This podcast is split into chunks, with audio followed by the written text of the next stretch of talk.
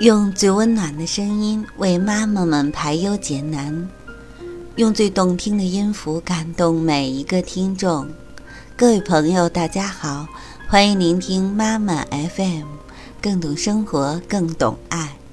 我是移民，让我用声音陪伴你。今天与大家分享的文章是：孩子，如果有人打了你。作者谢可慧。教育界曾经有一个课题是：你的孩子如果被别的孩子打了，你会教育孩子怎么办？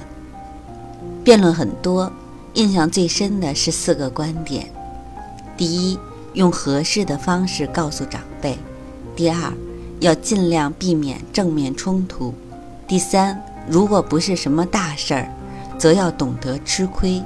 第四，打回去。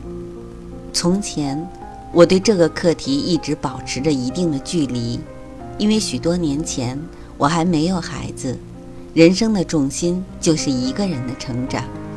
我也不会想到，多年之后，当我自己遇到孩子被打以后，孩子自己的反应会显得如此宽容和理解。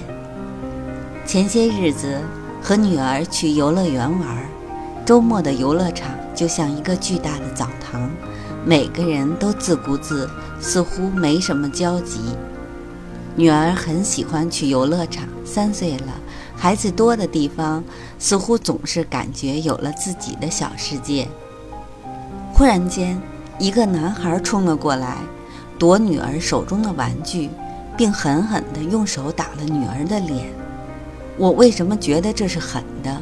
因为女儿的脸一下子瞥了过去，女儿没有哭，她比我的反应更加决断和直接。她伸手打了那个小男孩，打在了那个小男孩的手臂。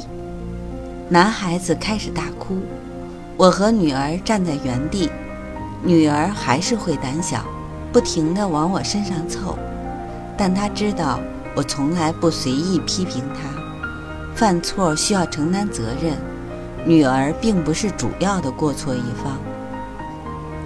男孩撒泼打滚躺在地上，我和女儿站在一边。我也是第一次看到这样的孩子。我一直觉得每一个孩子的模样，都是原生家庭的教养，那种深刻的印记是逃也逃不掉的。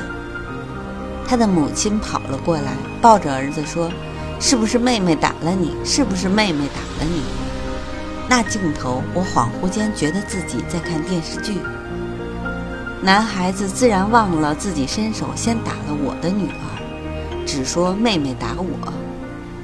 他的母亲一边斜着眼，一边恶狠狠地对我说：“你得让你女儿道歉。”而他似乎并没有看到。我女儿脸上还有她儿子的浅浅的掌印，我觉得我有必要告诉她这个事情的过程。你儿子先打了我女儿，而且打在脸上。你儿子手上的玩具就是从我女儿手上夺来的。我女儿脸上还有你儿子的手印，你可以仔细看。你儿子向我女儿道歉的话，我女儿也可以向你儿子道歉。那个家长斜了我一眼，抱着儿子就走。女儿看起来很高兴，这个大大咧咧的孩子啊，第一次搂着我又亲又抱。我知道女儿喜欢我的决定。说真的，这些年看到很多孩子伤害孩子的新闻。二零一五年，某个小学生因为被同桌欺负。同桌经常用笔戳他的手臂，还各种侮辱他，导致神经衰弱，不敢上学。最后严重到一听说上学就浑身发抖。欺负他的那个学生家长是学校的一个老师，所以班主任并没有对欺负的同学做出任何处理，听之任之。一直到这件事儿被媒体爆出，才对欺负的同学进行管教。二零一五年，高中女生遭同学轮番施暴、不敢吱声的视频传在网上，引发热议。画面中那个女生不断的被扇耳光，却一声不吭。我一直觉得性格的所有线索都可以追溯至童年。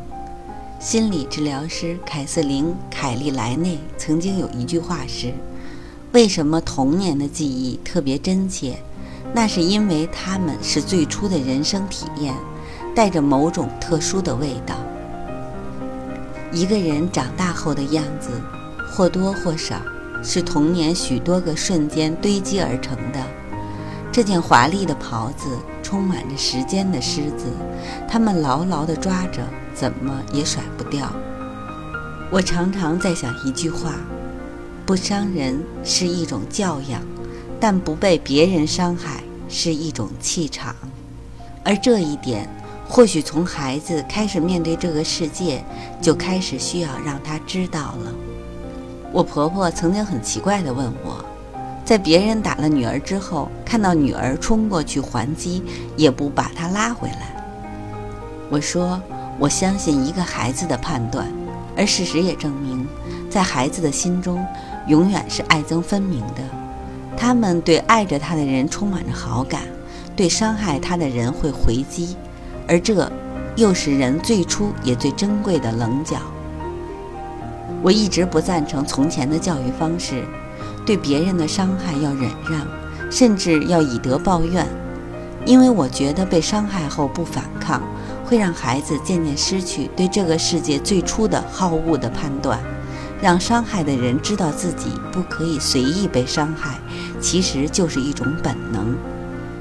所以，孩子，如果有人打你，你一定要尊重精神和肉体的第一意愿，不害怕的反抗。孩子，如果有人打你，你一定要披好你的铠甲，让他们无处可攻。孩子，如果有人打你，你也一定要注意分寸，不让人得逞，但也不会让人太伤。不进一寸，也不失一毫。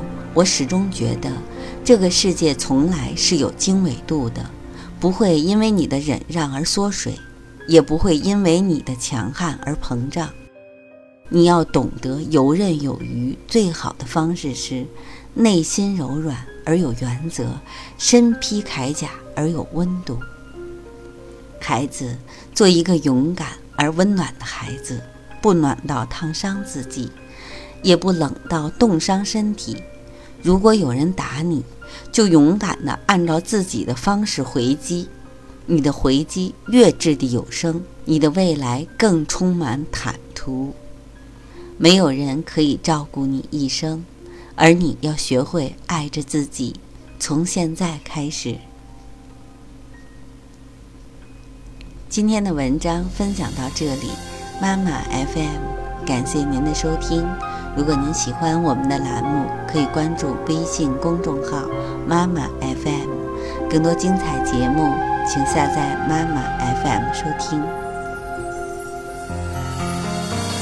小小的小孩，今天有没有哭？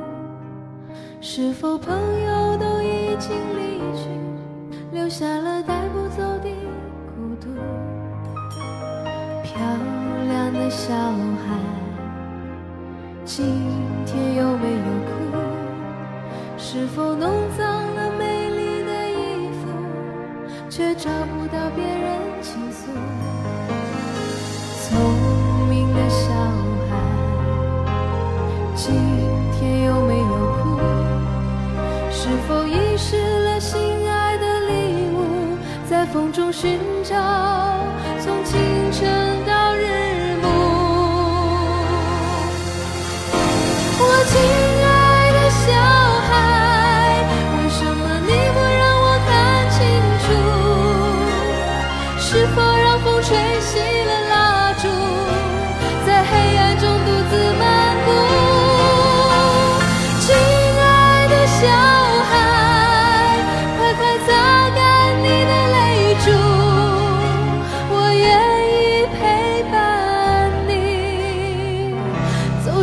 回家的路。